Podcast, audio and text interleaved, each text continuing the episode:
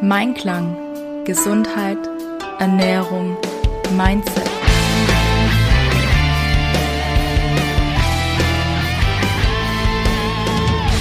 Mit Ann-Kathrin Seidler. Herzlich willkommen an diesem wunderschönen Montag. Ich habe heute wieder einen Gast bei mir, die liebe Deborah. Deborah, schön, dass du heute bei uns bist. Hallo, liebe Ann-Kathrin. Danke, dass ich da sein darf. Sehr, sehr gerne. Ja, wir haben uns ja vor, boah, ist mittlerweile auch schon sieben Monate kennengelernt. Und ähm, du warst mir auch gleich sofort sympathisch und du bist mir auch sofort aufgefallen. Und ähm, ja, warum du mir aufgefallen bist, das erzählen wir jetzt gleich. Wir haben uns auf einer Netzwerkveranstaltung kennengelernt und haben da so ein bisschen gesprochen und dann hast du gleich gewusst, was ich beruflich mache, was eine Diätassistentin ist. Und das fand ich ja schon mal ganz, ganz toll, weil das so 80 Prozent der Welt nicht weiß. Möchtest du uns dann berichten, warum dir dieser Berufszweig denn so ähm, bekannt ist, also was so deine Geschichte auch dazu ist? Ja, sehr gerne. Also ich bin Deborah, ich bin 38 Jahre alt und ähm, werde dieses Jahr 39 und seit 22 Jahren, nee, sieben, warte mal, äh, seit 23 Jahren jetzt lebe ich mit einer Histaminintoleranz und ähm, ganz lange, 15 Jahre davon, war das nicht diagnostiziert. Ich rannte von Arzt zu Arzt und äh, von Experten zu Experten und keiner konnte mir wirklich helfen. Und ähm, da lernt man natürlich in der Gesundheits- und Ernährungsbranche sehr viel kennen, weil ich habe einfach viele Sachen nicht vertragen. Es fing an mit einer Laktoseintoleranz, die dann diagnostiziert wurde. Dann kam da eine Fructoseintoleranz. Ähm, dann wusste man irgendwie ganz lange gar nicht mehr, was ich hätte. Und ähm, dann wurde irgendwann eine Milcheiweißallergie ähm, vermutet und, und, und. Und am Ende zeigte sich, ich habe einfach nur einen kaputten Darm, weil ähm, da nicht drauf geachtet wurde, als ich das Epstein-Barr-Virus hatte und ähm, eine Woche Antibiose und zwei Wochen Penicillin bekommen habe und danach eben keine Darmaufbaukur. Und ähm, ja, so ergab sich das und ich habe einfach nur einen kaputten Darm, daraus eine Histaminintoleranz und ähm, weil die Nährstoffe durch den Darm halt nicht äh, richtig aufgenommen wurden, dann die Nährstoffe fehlen, um Enzyme zu bilden und so weiter und so fort. Das heißt, am Ende habe ich eigentlich gar nichts. Mhm. Es ist nur einfach äh, ein Rattenschwanz an Wirkzusammenhängen in Gang gekommen, weil an einer Stelle mal gepennt wurde. So. Und wenn man dann ungefähr ja, alle paar Monate im Krankenhaus landet mit einem Histaminschub, mit 48 Stunden Erbrechen, wo Blut und Galle und alles, was nicht nied- und nagelfest ist, rauskommt, der Mageneingang aufreißt, äh, Magenschleimhaut kaputt ist jedes Mal und so, ähm, dann wird man irgendwann verzweifelt und man sucht nach jedem Strohhalm und äh, so habe ich dann auch so die eine oder andere Diätassistentin mal kennengelernt. Das ist natürlich eine ziemlich krasse Leidensgeschichte, wo wahrscheinlich auch der ein oder andere nachfühlen kann. Also es ist ja ganz oft so, ähm, dass man von Arzt zu Arzt rennt und irgendwie gefühlt keiner einen vielleicht auch ernst nimmt oder vielleicht auch keiner so genau weiß, hey, ähm, woran liegt es denn? Weil gerade wenn du sagst Laktoseintoleranz und äh, Eiweißallergie und schlag mich tot, also das ist ja schon auch nicht unbedingt dasselbe, aber ja, krass. Ähm, möchtest du einmal kurz erklären, was denn eine Histaminintoleranz ist für unsere Zuhörerinnen und Zuhörer, die jetzt vielleicht dieses äh, Wort noch nie gehört haben? Ja, sehr gerne. Also eine Histaminintoleranz ist letztlich eine Abbaustörung, wenn man es so vereinfacht sagen will. Ähm, Histamin ist ein Botenstoff, äh, der im Körper ausgeschüttet wird bei äh, ganz verschiedenen ja, Prozessen, also allergische Prozesse, entzündliche Prozesse, aber auch ähm, im Rahmen von Magensäureproduktion und Schlaf-Wach-Rhythmus und, und, und. Also es gibt ganz, ganz viele ähm, Prozesse im Körper zuständig. Diese allergischen Prozesse sind so das bekannteste. Und ähm, da ist es halt auch so, dass es dann da auch tatsächlich am meisten die Probleme macht. Das heißt, du kannst ganz diffuse Symptome haben, ähm, wenn du zu viel Histamin im Körper hast und das nicht abbaust. Es gibt zwei abbauende Enzyme, ähm, nicht so wie bei Laktose, die eine Laktase, sondern ne, es gibt halt 2 abbauende Enzyme und wenn da irgendwie zu wenig Enzym ist oder das Enzym einfach gegen diese Menge nicht ankommt, dann ähm, hast du letztlich eben diese Histaminintoleranz. Und diese Symptome können super unterschiedlich sein. Also von Migräne über Fließschnupfen, über äh, Schwindel, Bauchkrämpfe, Erbrechen, wie bei mir, ähm, und ähm, ja, Herz-Kreislauf, äh, Ausschläge, mit der Haut kannst du reagieren. Ähm, also es gibt mit den Atemwegen eben ganz viele Sachen. Da gibt's sehr, sehr viele diffuse und deswegen macht es das auch so schwer zu diagnostizieren, ähm, weil viele das nicht so richtig einordnen können und dann gar nicht erst auf die Idee kommen, ähm, da in die Richtung mal zu forschen. Ich, ich weiß es noch von meiner Ausbildung her. Also da hat man auch so eine Liste gekriegt, so ja, das sind Lebensmittel mit sehr, sehr viel Histamin, ne? Und dann könnte aber der Histamingehalt auch noch steigern, wenn man das lange lagert und dann könnte das noch passieren und dann könnte hier noch was passieren. Ähm, das war schon auch dann für uns in der Ausbildung wirklich so, puh, okay, wie du sagst, wie soll ich denn da jemandem dann wirklich eine gängige Empfehlung geben? Wie, wie war das denn bei dir? Ist es bei dir einfach auch so gewesen, musst du es viel ausprobieren, dass man einfach so die allgemeinen Tipps nimmt und guckt, funktioniert es bei mir oder nicht? Oder wie hast du dich denn daran getastet? Ja, ich habe tatsächlich diese weltbekannte Sigi-Liste entdeckt und das war vor meiner Diagnose. Ähm, ich habe diese Liste entdeckt und äh, bekam ganz große Augen, weil auf dieser Liste eben ähm, Lebensmittel sozusagen klassifiziert werden nach histaminhaltig, moderat und histaminarm. Ähm, und alles war rot markiert, was ich wusste aus diesen 15 Jahren vorher, dass ich es definitiv nicht vertrage, weil testen, testen, testen ist das Einzige, was geht, mhm. auch nach der Diagnose noch. Ähm, es war nur ein, ein, schöner Hinweis und ähm, da muss man jetzt nochmal sagen, jede Liste, die man da draußen findet, spiegelt nicht dein individuelle, deine individuelle Verträglichkeit. Ne? Ähm, das liegt damit, äh, das hängt damit zusammen, dass ähm, Mastzellen die Zellen im Körper sind, die das Histamin ausschütten und deine Mastzellen nicht auf jeden Trigger anspringen und äh, also nicht auf jeden Stoff oder jede ja, Umwelteinwirkung, die dann äh, auf deinen Körper kommt, die springen da nicht unbedingt drauf an. Und äh, das ist bei jedem einfach unterschiedlich. Das ist so ne, wie die DNA, der Fingerprint, ähm, sehr, sehr individuell. Und deswegen sind diese Listen einfach immer sehr, sehr ähm, gut für eine erste Einschätzung und wo man so mal anfangen kann zu testen. Das habe ich auch gemacht. Ich habe dann viele Dinge, die ich einfach aus anderen Gründen nicht vertragen habe, wie jetzt zum Beispiel Äpfel und Blaubeeren und Weintrauben. Das war alles zu sauer für mich. Mhm. Ähm, ich habe das vom Magen her überhaupt nicht vertragen. Mir ist unglaublich schlecht geworden und Sodbrennen und alles bis halt hin dann auch zum Erbrechen.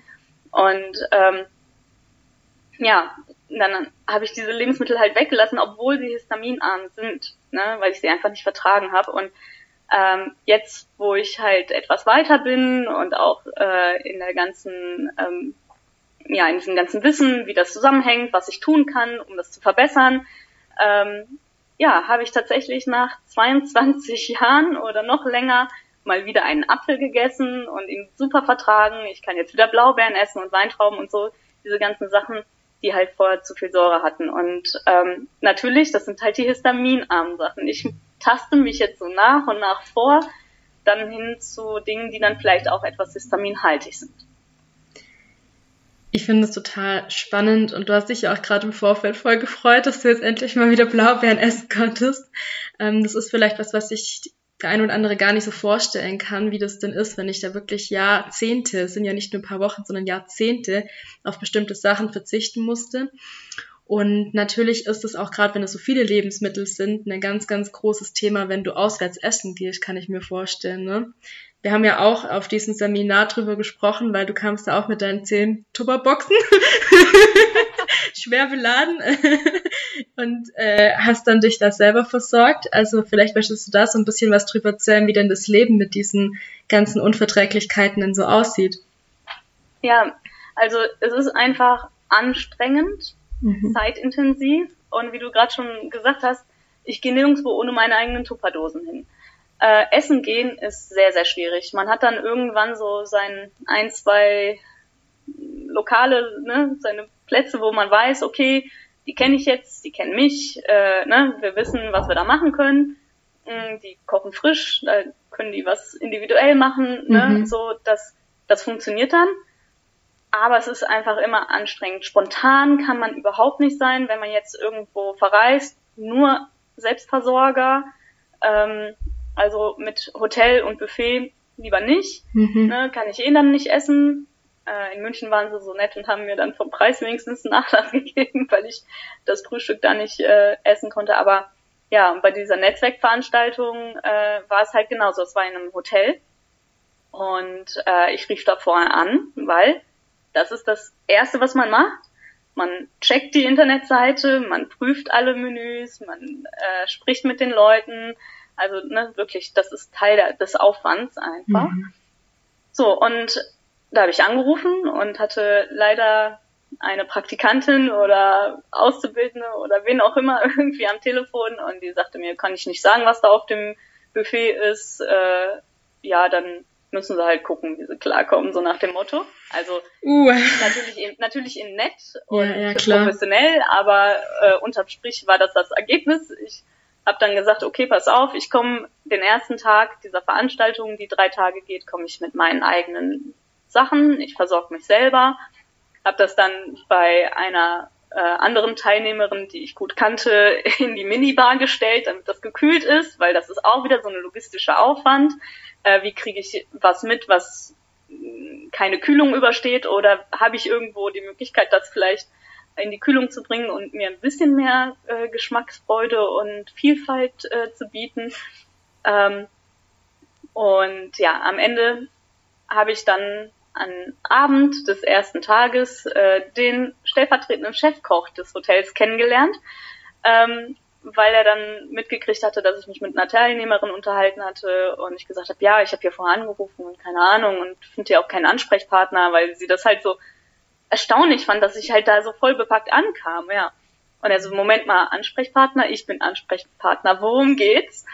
So, und ähm, ja, er hat dann von mir meine Liste, die ich halt immer auf dem Handy habe als PDF und verschicken kann, wo drauf steht, was ich essen kann, ähm, damit man konstruktiv damit arbeiten kann, mhm. äh, was halt individuell für mich gilt, was ich vertrage, ne, was eben unabhängig von jeder Histaminliste ist, von denen ich ja ganz viele Sachen, die histaminarm sind, nicht vertrage. Ne? Also wirklich ganz individuell habe ich ihm gegeben.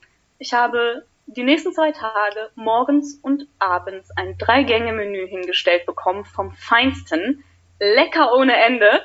Also ich träume heute noch davon, das war so lecker. Und dazu halt noch, ich habe es wunderbar vertragen, ohne Probleme, weil er sich ja an meine Liste gehalten hat. Ne? Und das war so ein tolles Erlebnis, dass mhm. ich gesagt habe, boah, das muss eigentlich immer so sein. Aber leider ist die Realität so, dass es eben nicht so funktioniert. Und ähm, deswegen gehe ich eigentlich nicht mehr essen. Ähm, wie gesagt, Reisen dann nur als Selbstversorger. Hm, und ja, bei Hochzeiten oder solchen Events, wo man Catering hat, ist es auch tatsächlich so, dass ähm, ich das vorher versuche mit denen abzustimmen, aber immer mit extra Sicherheitsessen da ankomme ähm, jetzt letztens auf der Hochzeit von Freunden war das genau das Gleiche und ähm, es wurde wirklich ausführlich im Vorfeld gesprochen, aber dann am Ende wurde was anderes geliefert. Ich konnte die Sachen dann doch nicht essen, habe dann trockenen Reis gegessen auf der Hochzeit. Das Schön. Brautpaar war totunglücklich, weil sie sich so gefreut haben, mir mal endlich so eine Gastexperience zu bieten. Hat nicht geklappt und ähm, ja, der hatte die Liste genauso. Ne? Aber mhm hat sich da irgendwie nicht dran gehalten, keine Ahnung. Und ins Krankenhaus, das als letztes noch, ins Krankenhaus, wenn ich in Notfall ins Krankenhaus muss, gehe ich mit meinem e-, eigenen Essen und Trinken, weil die das nicht hinkriegen, mir im Krankenhaus was Verträgliches zu geben. Puh. Ähm, ja, ich weiß, ich weiß gar nicht, was ich dazu sagen soll. Ich habe solche Geschichten schon öfter gehört. Ich habe sowas auch schon selber öfter erlebt. Ähm, ich meine, ich habe jetzt keine richtigen Unverträglichkeiten, ich bin Vegetarier und das halt schon sehr, sehr lange. Ähm, und früher war halt das einzigste vegetarische Gericht, was es noch so auf den Karten gab, Kässpätzle. Oder Pommes mit Ketchup. Da hat sich ja mittlerweile wirklich sehr, sehr viel getan. Und ich wünsche mir ganz doll für dich, dass sich da auch einiges tun wird in den nächsten Jahren. Ich glaube, dass da jetzt einfach das Bewusstsein einfach auch endlich mal da ist, weil halt sehr viele ein Thema damit haben. Ähm, sei es mit Allergien, mit Unverträglichkeiten oder mit bestimmten ethischen oder ähm, persönlichen Vorlieben oder Wünschen, wo sie sagen, hey, ähm, aus den und den Gründen möchte ich das nicht unterstützen. Aber ich habe ja von dir auch mitgekriegt, dass du das nicht einfach so hingenommen hast. Du gehst ja eh sehr, sehr gut mit, ähm, mit deiner Diagnose oder mit deinen Sachen, Unverträglichkeiten um. Ähm, wir hatten ja im Vorfeld mal drüber gesprochen, also der Job einer Diätassistentin ist ja auch immer so zu gucken, hey, okay, was kann derjenige essen, was sollte er weglassen und das Optische steht jetzt nicht unbedingt so im Fokus. Hauptsache, derjenige äh, hat dann keine Beschwerden, sage ich jetzt mal, ne? Und das ist ja für den ersten Step ja schon mal ganz, ganz toll. Haben wir uns auch ausgetauscht und du gehst jetzt den nächsten Schritt, damit das Ganze, wie sagt man so schön, Instagram-tauglich auch ist, damit man da auch so ein bisschen angeben kann mit seinem coolen Essen, was man hat, ne? Erzähl mir doch mal da was drüber, das fand ich nämlich sehr, sehr inspirierend. Ja, absolut. Also, man kann sich ja vorstellen, bei 20, 22, jetzt 23 Jahren, äh, irgendwie geht man durch alle Emotionen durch, die man halt haben kann. Ähm, am Anfang ist einem jeden Tag schlecht und man will eigentlich gar nichts essen. Dann irgendwann baut sich das wieder auf und dann ist man froh, irgendwie äh, auch nur die drei Lebensmittel zu essen. Und ähm, irgendwann kommt man an einen Punkt, wo man schon einen gewissen Grundstock hat, ja, eine Palette, mit der man zaubern kann. Und ähm, ich war halt irgendwann so gelangweilt von dieser ewigen Zucchini, Brokkoli, Blumenkohl, ähm, ne, Kartoffel und so weiter. Also diesen ewigen fünf Zutaten, es ging mir so auf den Sender. Ich war so gelangweilt und auch gefrustet, weil ich natürlich auf Instagram und Pinterest und ne, dann, wenn man mal irgendwo war, ähm, und in den, in den Fernsehen und Netflix-Dokumentationen wie jetzt Chef's Table oder so. Man sieht halt so tolle Sachen und denkt, ich kann das alles nicht essen. Mhm. So, und mein Essen sieht halt immer so aus wie, ja, okay, Hausmannskost, wenn's hochkommt. Ja? So, ähm, und ich hatte das Gefühl, was zu verpassen. So, natürlich, die Medien spielen da eine große Rolle, so, ne? Und auch wenn ich aus dem Bereich komme, ich bin Designerin, Produkt- und äh, Kommunikationsdesignerin, kann ich das von mir nicht abweisen, dass mich das beeinflusst und ich das Gefühl hatte, ich verpasse was. Also bin ich halt hingegangen und habe gesagt, so, das geht so nicht weiter und habe angefangen, was kann ich denn aus diesen fünf Lebensmitteln machen? Wie kann ich denn mehr draus machen? Dann habe ich angefangen, okay, guck mal, Zucchini gibt's auch schon in mehreren Farben. Ähm, ne? Dann Möhren gibt's in mehreren Farben. Damit kann ich schon mal spielen. Da kann ich da kam dann wieder die, die Designerin in mir raus, natürlich. ne? Kann, wie kann ich die fünf Lebensmittel, die ich habe, so einsetzen, dass sie auch mein Auge erfreuen und mir das Gefühl geben, ich tue mir was Gutes, ich wertschätze mich und ich verwöhne mich mal in dem Moment auch ein bisschen, auch wenn ich nur fünf Lebensmittel essen kann. So, und das hat mir unglaublich viel Lebensfreude auch wieder gegeben und äh, diese Resignation, die da war, ein bisschen aufgebrochen. Und damit kam dann auch, plus, ne, dass meine Therapien äh, und ähm, Behandlungen dann weiter fortschritten, natürlich dann auch, dass ich mutiger wurde, Dinge auszuprobieren. Früher war ich wirklich, ich hatte eine Angststörung wirklich, ohne mhm. Scheiß, ne? Also, oh, darf ich das überhaupt sagen? Das darfst du sagen, ist alles gut. ja, also wirklich, ich, ich hatte eine regelrechte Angststörung, ich war auch in, in Therapie äh, und ähm, hatte halt eine Emetophobie. Emetophobie ist halt die panische Angst vor dem Erbrechen. So und das heißt, ich habe wirklich, ich habe auch alle möglichen Trigger vermieden, die es irgendwie geben könnte, weil ich wusste ja nicht, was es auslöst. Als ich dann die Diagnose hatte und wusste, wie das alles zusammenhängt, ergab sich das dann. Aber trotzdem war ich, was Lebensmittel anging, sehr, sehr gehemmt. Ich habe ja, ein bisschen nach dem Motto gelebt, was der Bauer nicht kennt, das fritt er nicht, ne? Mhm. So. Und dementsprechend habe ich äh, tatsächlich erst jetzt jüngst eben angefangen, mutig zu sein und Dinge auszuprobieren, worüber wir ja vorhin schon gesprochen hatten, mit den Blaubeeren und den Äpfeln. Und es waren wahre Geschmacksexplosionen. Paprika ist auch dabei zum Beispiel. rote Spitzpaprika. Wow. Ähm, histaminarm habe ich aber auch ganz lange nicht vertragen. Jetzt geht's wieder. Mhm. Und es war wirklich, es ist einfach so ein tolles Gefühl, wenn die Palette dann auch sich erweitert. Ähm, nur das dauert. Und in dieser Zwischenzeit muss man eben gucken, wie man klarkommt.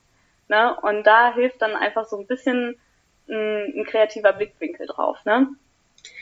Hast du dann auch so geguckt, okay, ich mache mir jetzt hier coole bunte Zules aus dem Zucchini und mache mir dann da, keine Ahnung, äh, eine Kartoffelbrühe noch drauf oder so oder Blumenkohl, Gemüse noch dazu, mach da Reis draus und mach hier so ein bisschen fancy. Also hast du da dann Absolut. auch so ein bisschen... Mhm. Absolut. Ich bin auch hingegangen und habe bei einem, ähm, ja, jetzt mittlerweile brasilianischen, also von Portugal nach Brasilien gezogen, brasilianischen Chefkoch eine Pasta Masterclass belegt, um äh, zu lernen, wie ich äh, gemusterte Nudeln herstelle. Mhm. Und zwar bunte gemusterte Nudeln. Ähm, gestreift ist das einfachste, das waren die Basics, mit denen wir angefangen haben. Also es wurde dann irgendwann sehr komplex. Ähm, so dass ich dann mich da natürlich auch ein bisschen weitergebildet habe. Das hat aber auch Spaß gemacht.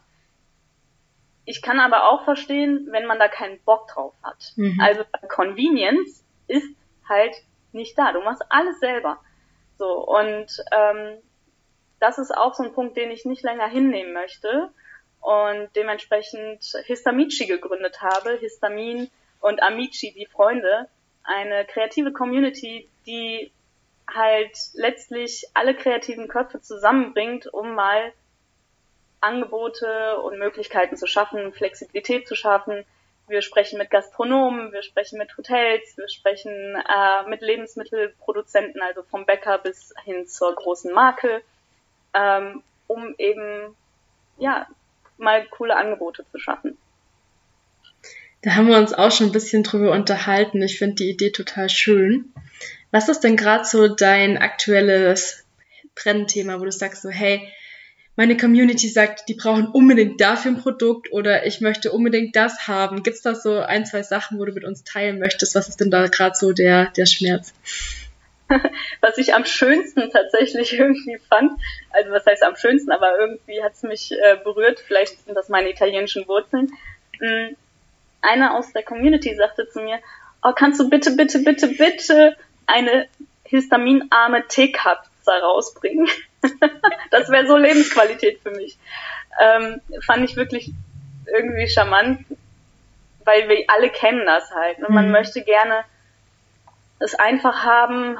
Ähm, wir hatten ja gerade schon über diesen ganzen Aufwand äh, gesprochen. Das Soziale haben wir noch gar nicht angesprochen. Ähm, es ist halt einfach schwierig. So, und man möchte es wirklich gerne einfach haben. Und da fehlen halt Produkte und da fehlen eben auch Angebote in Restaurants, damit ich mit meiner Family oder meinen Kollegen oder so mal essen gehen kann. Ne? Aber da sprechen wir dann eben auch ganz schnell auch über Kantinen und äh, die Mensa, wo ich dann halt auch nicht mit meinen Kommilitonen oder Kollegen dann halt hingehen kann. Ne? Oder eben immer meine eigenen Sachen mitbringe und das erlebe ich auch in der Community, die dann tatsächlich Restaurants ansprechen und sagen, hey, kann ich mir mein Zeug mitbringen? So, und das finde ich etwas, wo ich echt Schwierigkeiten mit habe, weil ich denke, ich gehe doch in ein Restaurant, ich möchte doch auch, ähm, also es ist auch so ein Wertschätzungsthema, ne? ich möchte ja auch äh, diesen Koch dort äh, wertschätzen und ich möchte ja auch gerne mal inspiriert werden ähm, mit seiner Kreativität und das war jetzt bei diesem Chefkoch in diesem Hotel, wo wir uns kennengelernt haben, eben auch so. Ne? Also er hat mir wieder neue Dinge gezeigt, die ich total vergessen hatte und das war eine Inspiration und hat meinen Speiseplan mal wieder bereichert. So, ne? Also deswegen, weil ich gedacht habe, boah, hast du voll lange nicht mehr gegessen, mach mal. Ne? Also das sind solche Momente, wo ich sage, das wäre halt schön, das zu erleben. Ne? Und das nächste ist ja, sobald du mit deiner Tupperbox daherkommst, dreht sich ja dann alles nur noch um dein Essen so quasi. Also genau. ich, ich kenne das, wenn ich erzähle, was ich beruflich mache, am besten noch am Buffet, dann habe ich danach eine halbe, dreiviertel Stunde lang Gespräch am Bein wenn sie dann noch mitkriegen, dass ich Vegetarier bin, wo sie ihr Fleisch kaufen und wie wenig sie doch davon essen und so. Und ich denke mir dann jedes Mal so, das ist sehr schön, dass du mir das jetzt mitteilst, aber eigentlich interessiert mich das jetzt gerade gar nicht. Eigentlich würde ich mit dir gerne über was ganz anderes reden. Genau, ja. Also ich kann mir schon man, vorstellen. Man steht so in diesem Fokus, man, mhm. man hat so ein, so ein Spotlight, ne? Man steht so im, im Scheinwerferlicht und genau das ist es halt, weswegen so viele in der Community gar nicht essen gehen und sich diesen Situationen gar nicht aussetzen. Ne? Also wirklich, ich habe eine Umfrage gemacht, da wurde ganz klar gesagt, naja, essen gehen kann ich vermeiden. Mhm. Ja, mir sind jetzt gerade andere Sachen wichtiger. Also wir haben so ein bisschen abgefragt, was so die Dringlichkeit in der Community auch ist. Ne? Und ähm, ich, ich finde es halt wirklich äh, verständlich, dass das Umfeld natürlich wissen will und neugierig ist und nachfragt, aber äh, es ist halt auch manchmal so, dann ist der Tag gelaufen, ne? weil es nur noch sich um die eigene Krankheit dreht und äh, man ja eigentlich mal einen positiven Moment haben wollte und nicht wieder dran erinnert werden wollte, dass man ja das nicht kann und das nicht kann und dann, ja, dreht sich wirklich alles nur. Und dann erzählen alle doch ihre ganzen Krankengeschichten und dann fühlt man sich wie alte Menschen, obwohl man total jung ist. Irgendwie und denkt sich, oh mein Gott, ist es schon soweit. Ähm, hast du manchmal das Gefühl oder hattest du das Gefühl, dass du deine Krankheit bist? Weil oft ähm, identifiziert man sich ja dann doch mit bestimmten ähm, Dingen, ne? Also es gab eine Phase, wo ich schon das Gefühl hatte, warum ich? Ich kann nicht mithalten. Ja, okay, dann ist das so, aber das ist, also ich bin dann hart ins Gericht mit mir gegangen, mhm. ne? So und so in die Richtung, ja, du bist irgendwie ein Versager sozusagen. Ähm, hinzu kamen dann Sprüche vom Umfeld wie keiner will eine kranke Freundin. Nett. Mhm. Ähm, und ähnliche Dinge oder man kann dich ja eh nicht einladen, du kannst das ja alles auch nicht essen und so. Also das sind dann so Sprüche, die wehtun. So mhm. und ähm, hatte ich dann auch natürlich äh, in diesen langen Jahren dann mal so eine Phase, wo ich dann echt mit mir gehadert habe und traurig war, irgendwann wütend war. Ich bin durch die Phasen der Trauer durch und ähm, ja, irgendwann bin ich aber dazu übergegangen, einfach offen und konstruktiv damit umzugehen und den Leuten einfach zu sagen, ja, hey, klar kann ich das, was ihr jetzt da nicht habt, essen, aber ich kann ja was mitbringen. Und dann kommt dann meistens sowas wie, ja, aber ist ja doof, wenn du jetzt hier was mitbringst. Ich so, ja, dann bring ich halt was für alle mit, ne? So, mhm. also, und mittlerweile ist es tatsächlich so, auf äh, den Familienfeiern werden die Zimtschnecken bei mir vorbestellt, die ich sonst immer für mich mitgebracht habe. Die werden jetzt vorbestellt. Ähm, bei dieser besagten Hochzeit, wo das mit dem Catering nicht geklappt hat, hatte ich eine histaminarme Cocktailbar aufgebaut, weil mhm. wir beim Junggesellenabschied ähm, zu so einem Cocktailkurs waren und auch da mit Absprache vorher mit dem Lokal äh, nicht viel bei rauskam und äh, die Braut dann so traurig war und sagte, ja, aber kann man nichts machen, wo ich dann so, doch, es gibt so viel. Und ähm, deswegen habe ich das da aufgebaut. Das war tatsächlich das Highlight äh, der Hochzeit und das sind nicht meine Worte, sondern die der Gäste und des Brautpaars. Und äh, das zeigt einfach sehr schön, dass dieser konstruktive Umgang damit einen viel, viel weiterbringt.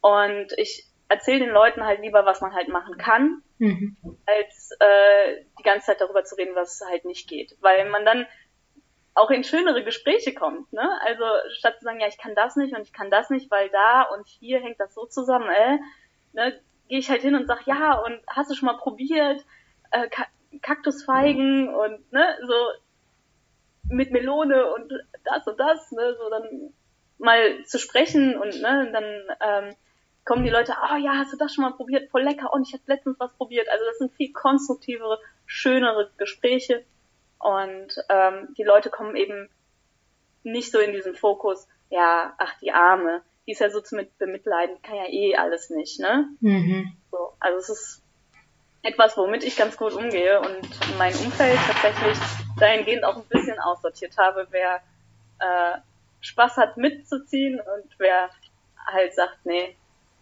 äh, ist mir alles zu doof. Voll spannend. Also auch, dass du das halt so positiv gedreht hast, weil ich glaube, das ist ja wirklich das, warum habe ich auch gefragt, dieses, ich identifiziere mich mit meiner Krankheit, ich beschäftige mich die ganze Zeit damit, ich bin das und ich habe kein anderes Thema mehr, aber du bist einfach so eine Frohnatur, du hast es einfach für dich so gedreht. Und ich finde es total schön, auch wenn du halt hier erzählst, hey, es gab mal Phasen, die waren einfach beschissen, das ist auch, auch voll wichtig drüber zu reden, weil ich glaube, das alles schön zu reden bringt ja auch nichts, gell?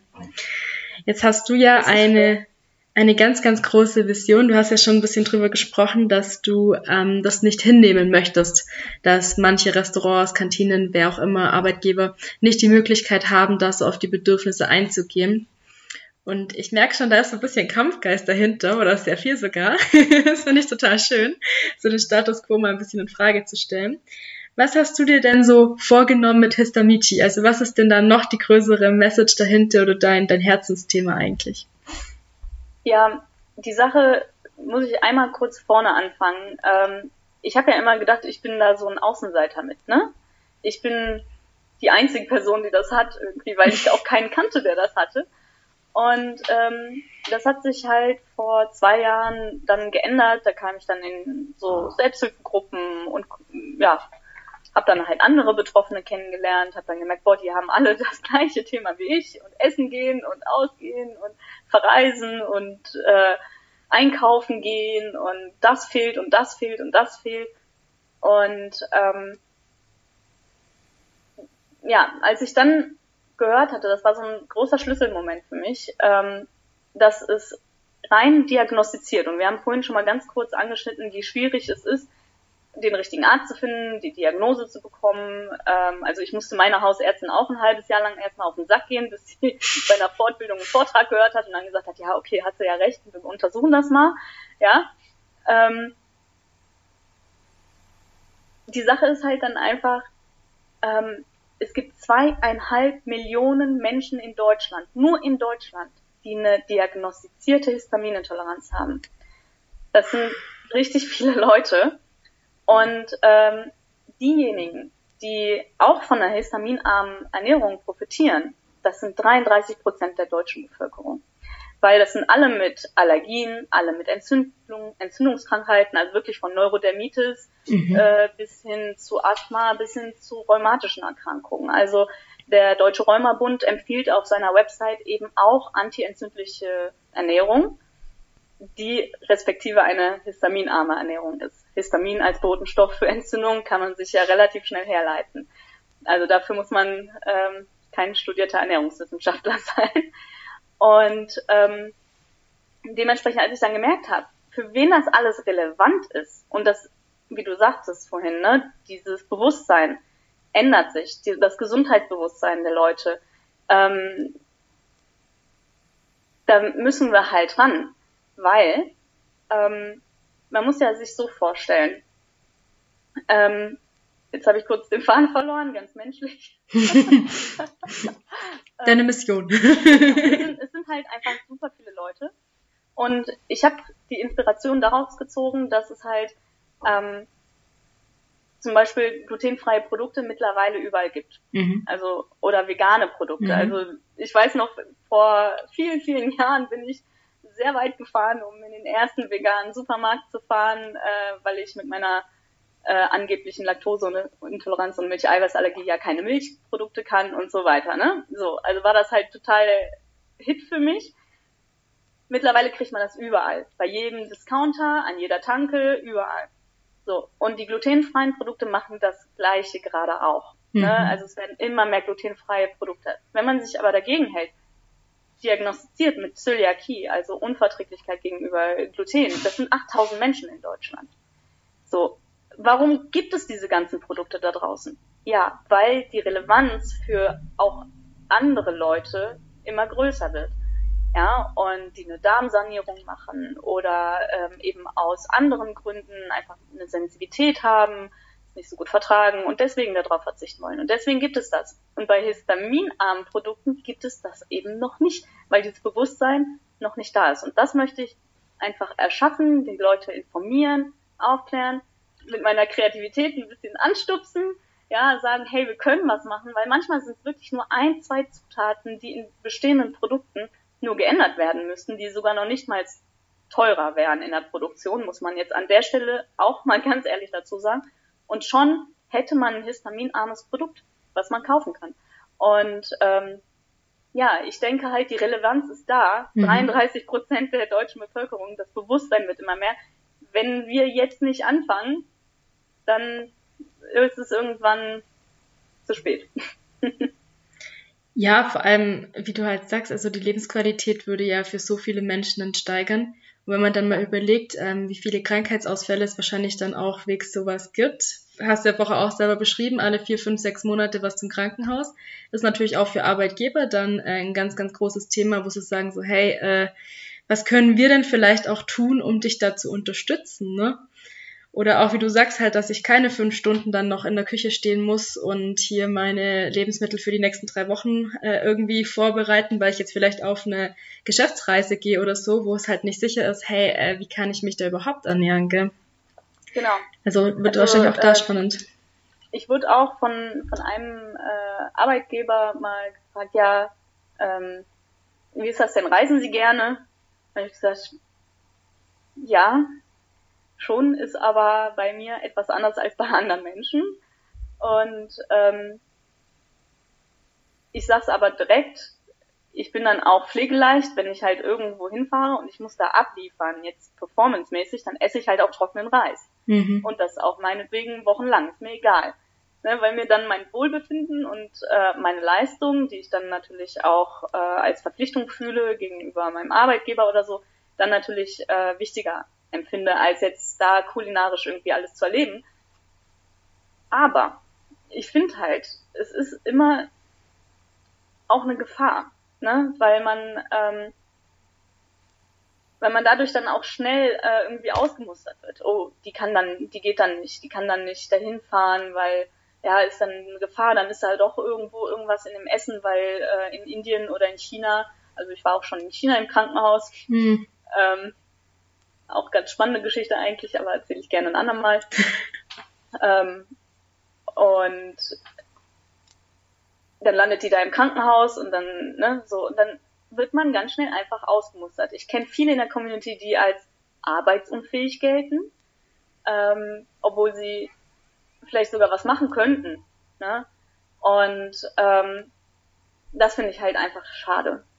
Da wir ja jetzt auch durch Corona so ein bisschen mal in so eine ganze New Work-Geschichte reinfließen und Arbeitgeber ähm, auch neue Modelle kennengelernt haben und offen sind, hoffe ich einfach, dass sie vielleicht äh, auch nochmal offen sind für ein paar Impulse und Ideen, ähm, wie man solche Mitarbeiter auch aus dem Homeoffice zurückkriegt.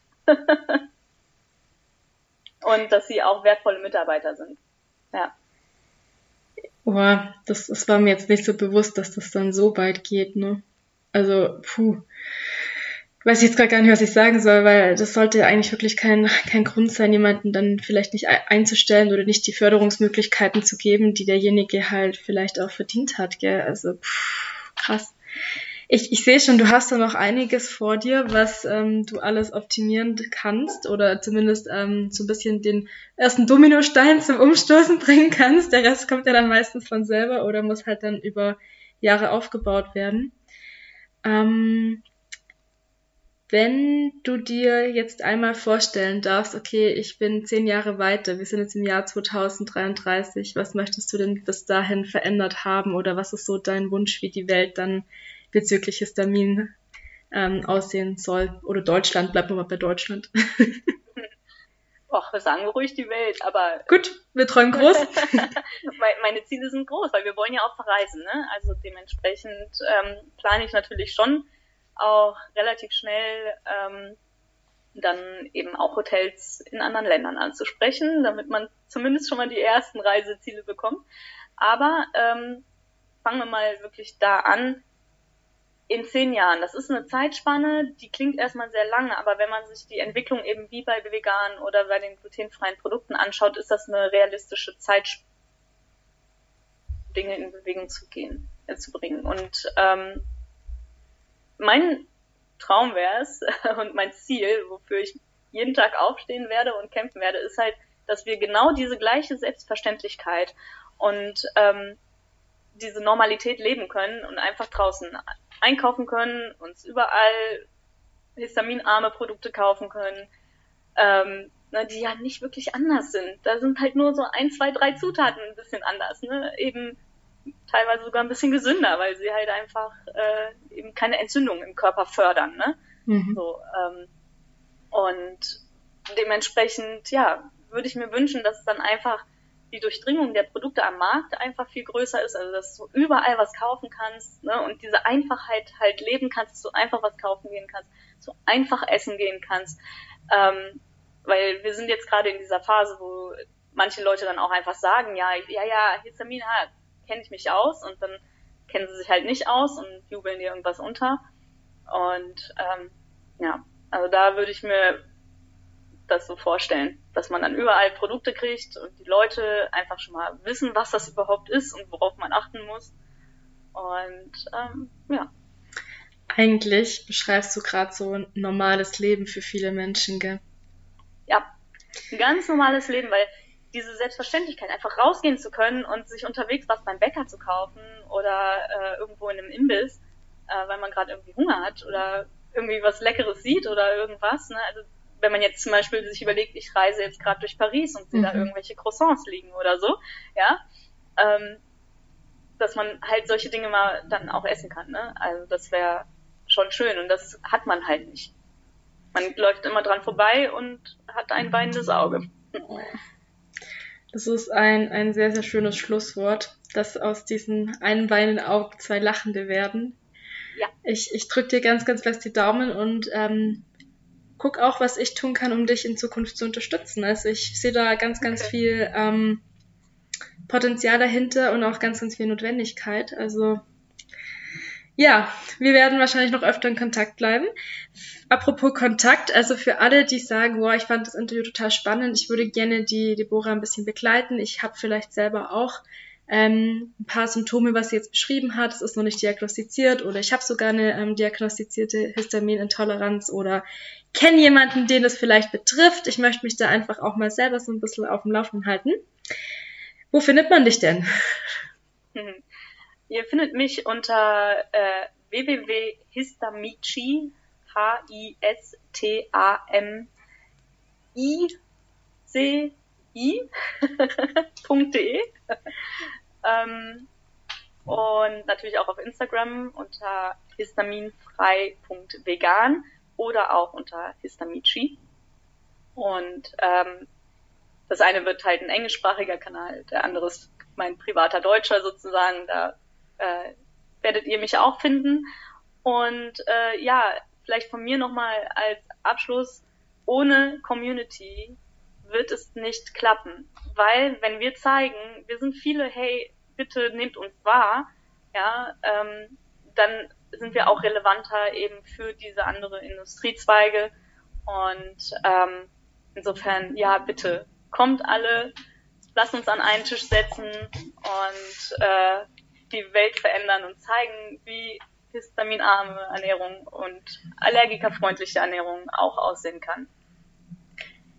Das ist ein sehr, sehr schönes Schlusswort. Ich werde alles nochmal unten in den Show Notes verlinken. Ja, Deborah, ich sage vielen, vielen Dank, dass du heute hier warst und uns die Welt der Histaminintoleranz etwas näher gebracht hast, damit wir toleranter werden können, damit wir damit auch was anfangen und was verändern können. Also ich habe auch viele Sachen gelernt, ob, das obwohl ich eigentlich vom Fach bin. Also man lernt auch nie aus, es entwickelt sich so viel weiter. Also das ist wirklich, wirklich spannend. Und wie gesagt, also vor zehn Jahren war das alles noch ganz anders. Ich habe das auch so wahrgenommen. Und da ist ja schön, dass sich das in die richtige Richtung entwickelt. Ja, ich denke, wir werden uns wieder hören.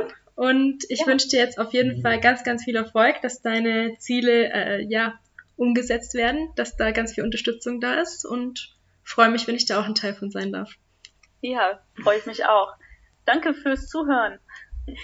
Bis zur nächsten Woche. Schön, dass ihr da wart. Bis bald. Bis bald.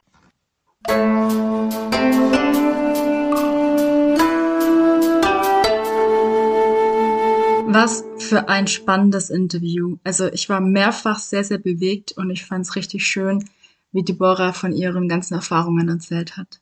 Wenn es dir auch so gegangen ist, dann folgt Deborah super, super gerne auf Instagram, schau mal auf ihre Webseite vorbei.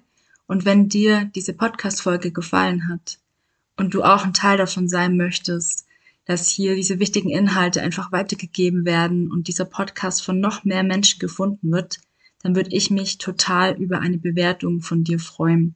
Schreib einfach auf dem Portal, wo du gerade unterwegs bist, Spotify, Deezer, iTunes, eine Bewertung unten in die Kommentare oder teil auch gerne in deine Instagram Story, ähm, wenn du den Podcast hörst oder schreib mir auch gerne mal ein paar Worte, was dich besonders bewegt hat oder wie es dir damit geht. Ich würde mich sehr, sehr freuen, dann noch mehr mit euch in die Interaktion zu kommen.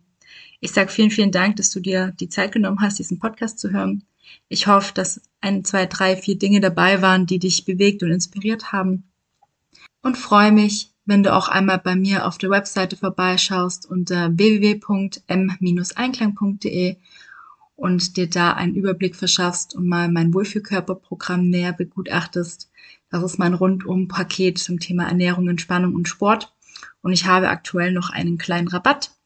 Mit dem Code Fastenzeit bekommst du 20% Rabatt auf deine Buchung pro Monat und kannst das Ganze drei Monate erstmal ein bisschen günstiger testen und dir selber ein Bild davon machen, was da für dich noch mehr drinnen ist zum Thema sportlicher werden, zum Thema gesünder essen oder auch zum Thema Stressreduktion für deine bewusste Fastenzeit. Ich freue mich, wenn wir uns bald mal persönlich kennenlernen, freue mich, wenn du das nächste Mal wieder mit dabei bist und wünsche dir jetzt eine wunderschöne Woche. Bis ganz bald, deine Ann-Kathrin von Mensch im Einklang.